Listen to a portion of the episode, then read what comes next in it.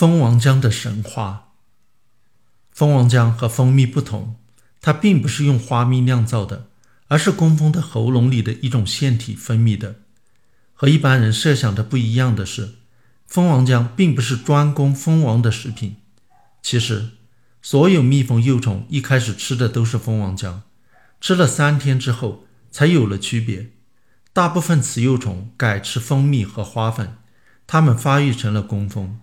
个别的雌幼虫继续吃蜂王浆，它们发育成了蜂王。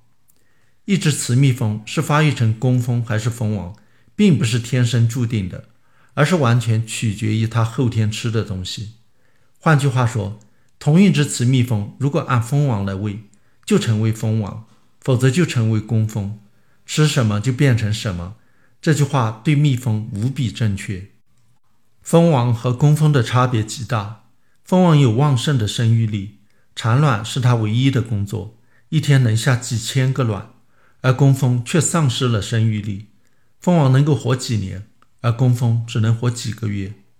为什么蜂王和工蜂有着相同的基因，结局却如此不同呢？最近的研究表明，这和 DNA 甲基化有关。DNA 是组成基因的化学物质，如果它的某个地方被加上了一个甲基，叫做甲基化，那个基因的功能就被抑制住了。将蜂王和工蜂的大脑细胞中的基因做比较，发现有近六百个基因在工蜂中被甲基化了，而在蜂王中没有。DNA 的甲基化是由一种酶来控制的。如果让蜜蜂幼虫中的这种酶失去作用，蜜蜂幼虫就发育成了蜂王，和喂它蜂王浆的效果是一样的。可见。蜂王浆的作用就是让控制 DNA 甲基化的酶不起作用，并不神奇。但是人们总是觉得能够让幼虫变蜂王的蜂王浆很神奇，就会想到，如果我们也吃蜂王浆，是否也能像蜂王那样长寿、生育力旺盛？由于这样的逻辑，蜂王浆成了常见的保健品。中国人有时还结合中药的补药，做成人参蜂王浆。蜂王浆也成了一味中药，据称其功效为滋补、强壮、益肝、健脾。不过这是现代中医发明的，中医的典籍，例如《本草纲目》，根本就没有提到蜂王浆，似乎不知道有蜂王浆这种东西，否则不会不把这种神奇的东西囊括进去。中国人第一次把蜂王浆当成药品或者保健品，是在一九六二年。这是受国外的影响，在上个世纪五十年代，欧洲特别是东欧开始有人把蜂王浆作为滋补品推销。蜂王浆后来又陆续被赋予了各种保健治疗功效，例如抗肿瘤、降低血脂、降血压、升血压、抗炎、抗病毒、美容等等。这些说法传到东方，与原来的滋补文化一结合，更被发扬光大了。这种蜂王浆文化又传回了西方，在美国曾经多次发生过，由于华人经销商宣扬蜂王浆的保健功能，而受到美国食品药品管理局和美国联邦贸易委员会的警告处罚。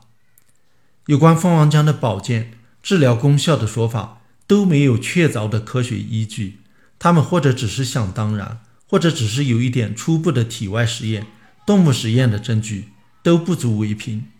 从蜂王浆的成分看，它对人体不太可能有什么神奇的作用。蜂王浆大部分是水，所以和含水量很少的蜂蜜不同，蜂王浆很容易腐败，在没有冰箱的年代没法保存，传统上也就不采它。蜂王浆和蜂蜜的另一个区别是，蜂蜜的成分主要是糖，而蜂王浆的蛋白质、脂肪酸含量比较高。糖的含量则比较低。一次对蜂王浆的典型测量结果是这样的：水占百分之六十七，蛋白质占百分之十二点五，糖占百分之十一，脂肪酸占百分之五。此外，还有一些矿物质、维生素。这些物质当然有一定的营养价值，但是它们都可以从其他食品更便宜、更大量的得到，没有必要通过吃蜂王浆来补充。我们现在并不清楚究竟是蜂王浆中的哪种成分让蜜蜂幼虫变成蜂王的？也许是某种特殊的脂肪酸在起作用。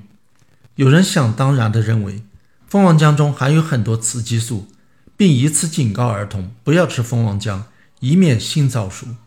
事实上，蜂王浆不含有任何雌激素，只含有极其微量的雄激素。一克蜂王浆所含的雄激素的量，只相当于一个男人体内一天合成的雄激素的量的几十万分之一，微不足道。也许蜂王浆里头含有某种微量的未知物质，对蜜蜂幼虫变成蜂王起着关键的作用，但是那也只是对蜜蜂很重要而已。蜜蜂和人的生理构造差别这么大，对蜜蜂有效用的物质未必就能应用到人身上。即使那种物质对人体也会有作用，它在蜂王浆中的含量那么少，而我们又不是像蜜蜂那样把蜂王浆当饭吃，每次只吃一点蜂王浆。神奇物质能起到的作用也是可以忽略不计的。值得注意的是，蜂王浆能引起过敏反应，会出现荨麻疹、哮喘，严重的还会致命。有人吃了蜂王浆后觉得全身暖乎乎的，很补，或者补过了头而烦躁不安。除了心理作用，说不定也是一种过敏反应。